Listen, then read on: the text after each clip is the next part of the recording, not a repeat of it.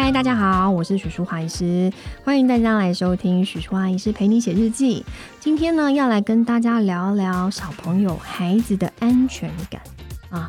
我想要问大家一个问题哦，哈，一个小朋友太没有安全感，或者是他太任性了，硬要去选一个，你选哪一个？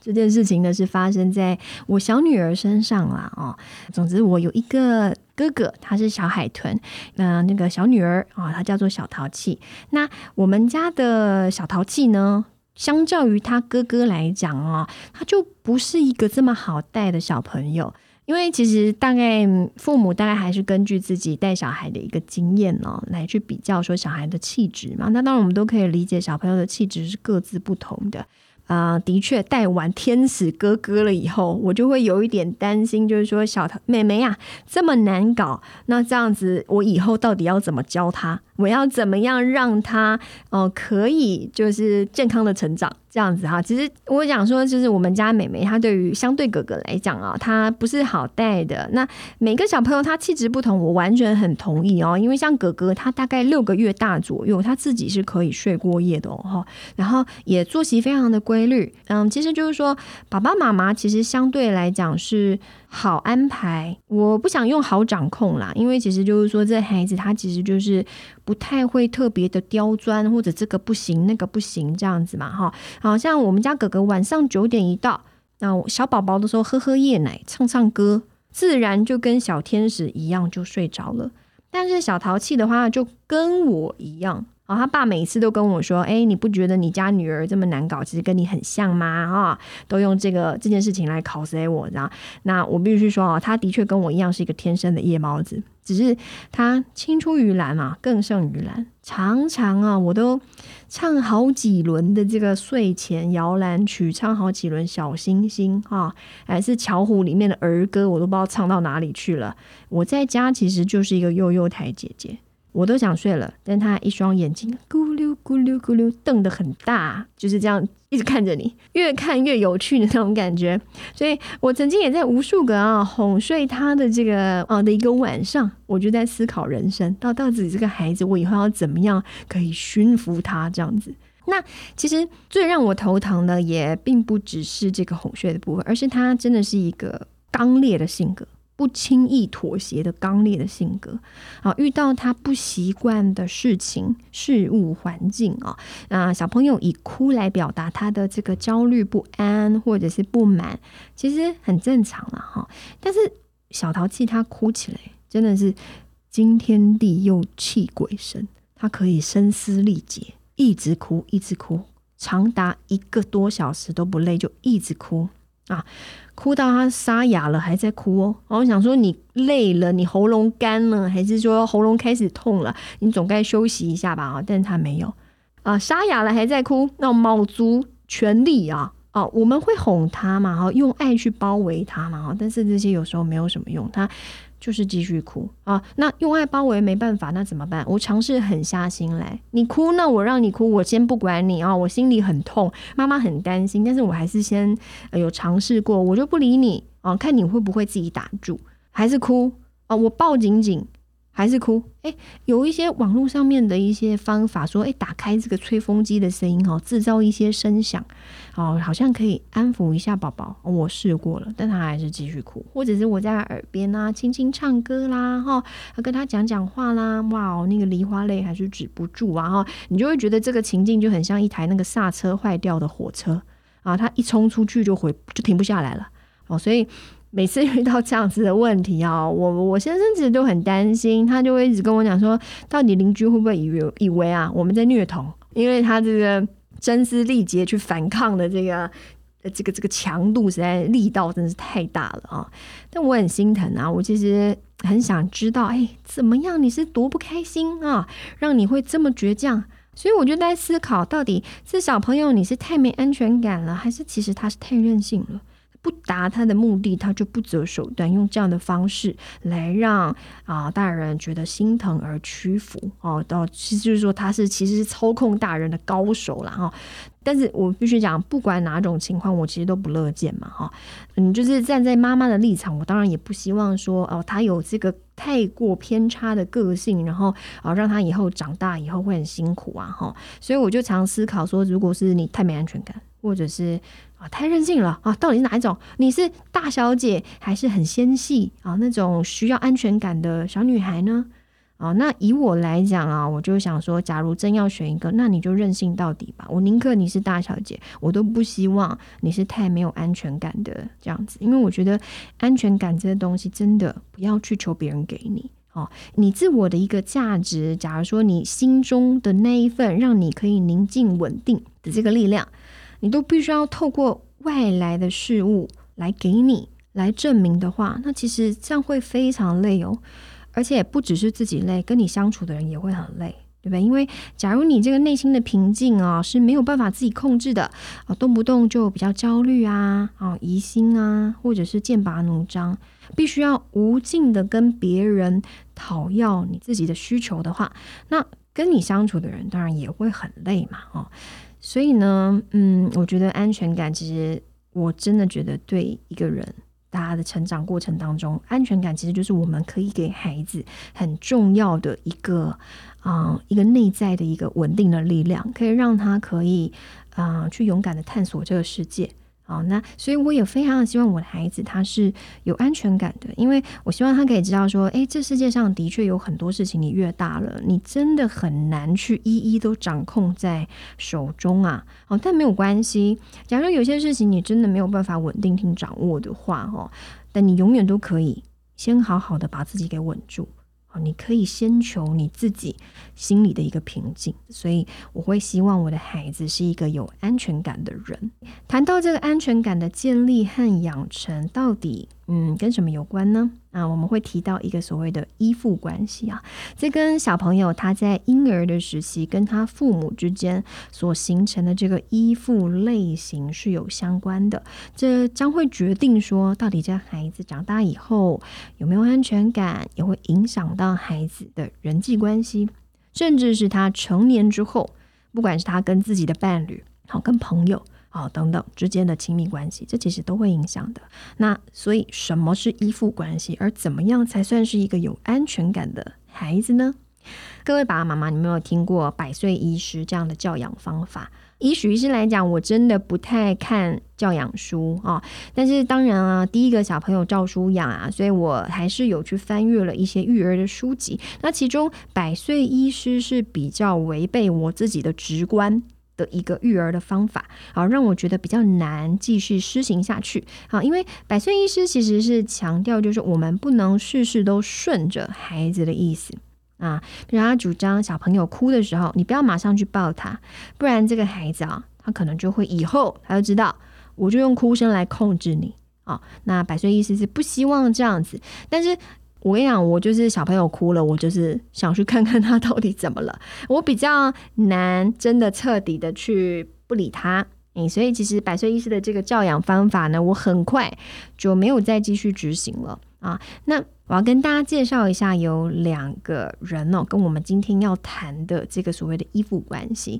依附类型是有关的。一个就是英国的小儿科医师，他叫 John Bobby。那另外一个呢，是美国的心理学家叫 Mary Answorth，他们就觉得呢，其实父母你要适度的去回应孩子的需求，这样子小朋友他才会感到安全，而他这样子的安全感啊，其实就是决定他之后是不是能够独立啊，更有勇气去探索这个世界的关键。所以我们就讲很有名的实验，叫做陌生情境 （Strange Situation）。啊，这个陌生情境呢是 Mary Answorth 啊，就是我们刚刚讲的这个美国的心理学家啊，他做的一个实验呢，他想要探究说，这个大约十二到十八个月大啊的这个小婴儿呢，呃，就是说他们亲子相处的情境之下，假设说我今天妈妈突然离开了，或者是妈妈又回来了，那这个宝宝会对妈妈啊有什么样的一些反应啊？之间的这个依附行为是如何的？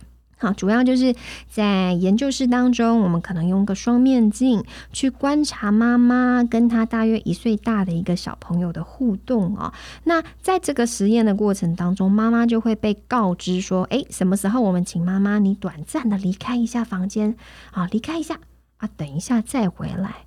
啊，那这个美国心理学家呢，他其实就认为说，小朋友啊，在妈妈离开房间的时候，他理应可能会充满焦虑。但是我们更想要知道的是，好，你离开的时候，小朋友反应如何，以及更重要的，妈妈又回来了，那这时候小朋友会怎么样跟妈妈互动呢？啊，那依照他们的反应的类型啊，就区分了三个类型。第一个类型的小朋友就是所谓的安全型的依附关系啊。小朋友当妈妈离开的时候，他会哭得很难过哈。可是当妈妈一回来了，这个孩子就会立刻再去靠近他的妈妈，而且其实妈妈安抚他，他也可以很快的就接受，停止哭泣。啊，然后继续玩他的玩具哦，所以这是属于一种一见到父母，他就会积极接触，并且以父母为活动中心的一个类型。那这个类型的孩子就被称作所谓的安全型依附。那第二型的孩子则是所谓的矛盾型啊，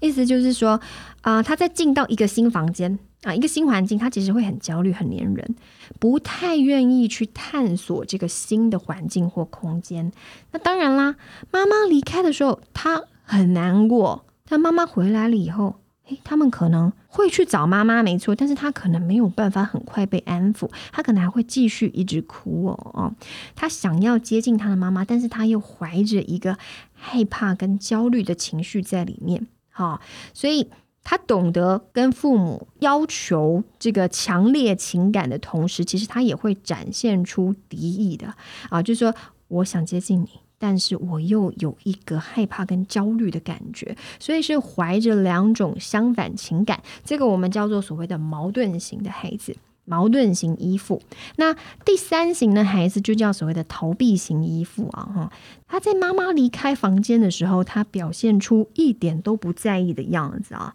那等到妈妈回来了以后，他也不主动去靠近他的妈妈，会回避啊父母，然后试图的摆脱父母，然后单独去行动。然后会展现出这样的行为。那不管是我们讲第二型的这个矛盾型，或第三型的逃避型，他们这个都叫做所谓的不安全型的依附关系。那其实到底他的依附形态会如何，跟爸爸妈妈啊，跟小朋友互动，跟对待的方式其实是有关系的。因为其实婴儿他刚出生的时候，他主要就是借由，主要就是他身边的人嘛，好跟身边的人的互动，好来理解这个世界。啊，到底是怎么样去运作的？啊，尤其主要照顾者他们的影响力的确是很重要。当这个小朋友婴儿不舒服了或饿了，在哭，假如说爸爸妈妈回应小朋友的需求呢，是要把宝宝抱起来安抚，然后拍拍他啊，喂孩子喝奶，去回应他的需求。在这样子的环境之下成长的小孩哦，他们会觉得。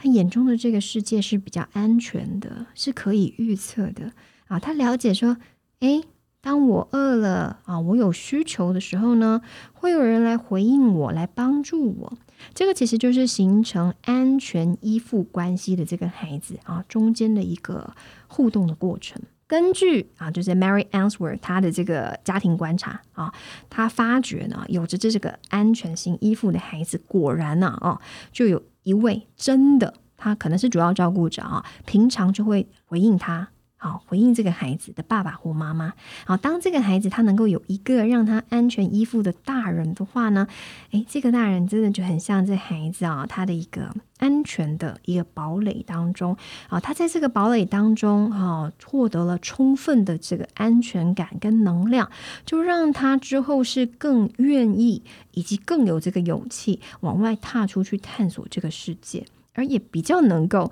啊从父母的这个安抚当中去学习怎么样去调节他的情绪啦。哦，这个是安全型依附。那什么样的一个教养模式可能会让孩子真的形成不安全型的依附呢？假如说小朋友哭泣，宝宝哭泣的时候，我们不去理会他传递出来的这个讯号，不去回应他的需求啊，或者。在回应的时候，我有回应，但是我是充满生气或者是焦虑的情绪的。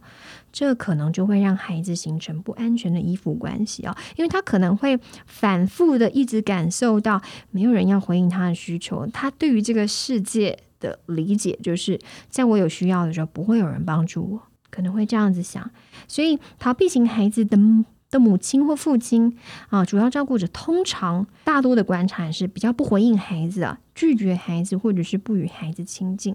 啊。那如果是矛盾型的呢？矛盾型的孩子，他们的妈妈啊，或者是爸爸对待孩子的方式又很是比较不一致啦。有的时候我回应你，有的时候我又忽略你了。那是说这时候孩子就会很矛盾呐。好，因为每当我有需求的时候，我就会。诶，我可预测吗？这次妈妈会回应我吗？我能够相信妈妈吗？哦，等等的，他会有这样子难以预测的感觉，而让他充满焦虑啊！这就是一个矛盾型孩子可能啊，平常的一个互动的一个而形塑出来的一个行为模式，这样子啊。那其实孩童在成长时期哦，他行为其实很重要啊，他成型的这个行为依附行为其实是会维持一辈子的啊，所以。就这层意义来讲，其实亲子关系的培养不就真的很重要吗？啊，因为会影响到之后啊孩子的人际关系或将来的亲密关系嘛。啊，那研究也有指出哦，啊，如果说我们在这个所谓的。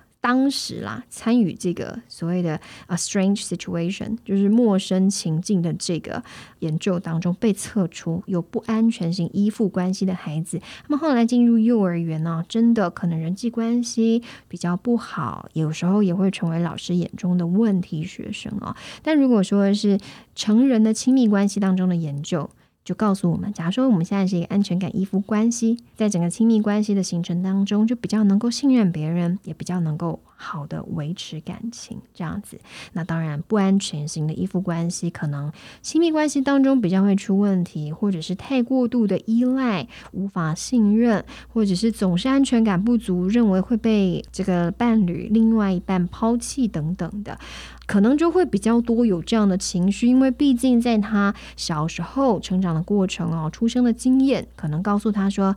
诶。没有人可能回应我，或者是我其实不值得被重视这样子。我想会听 这样子亲子唱单元的这个爸爸妈妈，绝对是就是对自己的宝宝一定是或孩子啊是很重视的哦，呵护备至。我们其实想要跟孩子建立正向关系，真的永远不嫌晚呐哈。其实也不是要你去当一个完美的父母。而是我们可以去了解说孩子他需要什么，然后让孩子觉得说他能够被理解、被听见，他的需求可以被满足，又或者他可以知道今天他的需求没有被满足的原因是什么啊，这是一种可预期的。呃，就是这个教养互动的一个过程啊，那孩子才能够真正感觉到说，其实当我呢向这个世界传递出讯息的时候，其实有人会回应我，有人是关心我的需要的，我是被爱的哦。但有时候可能我的一些讯息没有办法被回应，是因为什么原因？但并不是因为啊我不被爱这样子。好，所以跟大家强调，就是说要形成这所谓安全型的依附，并不是叫你成一个 super 就完美的爸妈，也不是说你哪一些行为清单，你只要 checklist 勾一勾啊，都照做你就可以，而是真的要花时间，我们去有一个良好的一个倾听、理解跟同理的品质，这样子啊，就算呢，之前我们发现我们之前没有足够的提供孩子一个安全的依附环境。但现在开始修复都还来得及，好不好？好，所以就是我们在帮助孩子建立安全依附，其实就是希望他能够将来成为一个很健康，然后有充足能量可以向外去探索的一个人呐，这样子。所以就讲回来，我们家那个妹妹啊，嗯，因为其实你知道，哦，我这个妈妈，我就是一个。很乐于跟我的孩子沟通啦，好，就是我们也非常的关切着小朋友的需要嘛，啊，所以我后来发觉，诶，我们家美妹啊，她这样子哦，一直哦像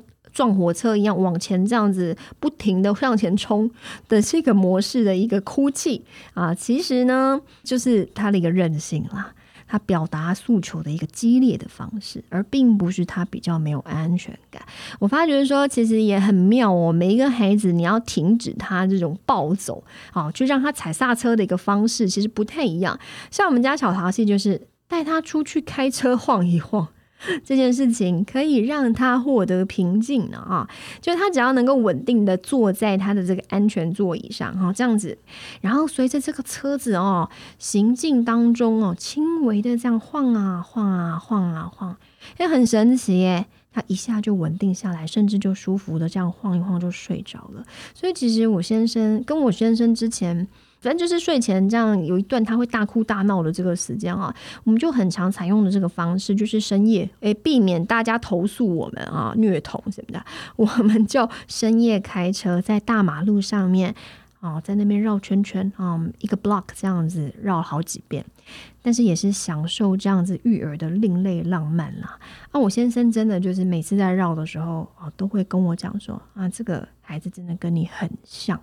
我想说。我真的有这么诡异、这么难搞吗？啊，那其实想一想，我妈也会说啊，我之前啊在睡觉的时候都一定要抱得很直，而且放不下来哦，一定要一百八十度抱很直。然后喂奶的时候才一百五十 CC，我可能要喝半个钟头，而且喝一口我可能跟我爸在那边跑个一两圈啊，我再来喝第二口。所以每个小朋友都有他不同的一些美感，可其实觉得这个是跟小朋友相处很有趣，而且也很难得的一个回忆。对，所以你看啊，我跟我我女儿很像嘛，然后很难搞，就是专门来啊折磨我老公的，好不好？所以先我先生最要担待一点啊，我们不是那个这么容易就可以驯服的女生啊啊。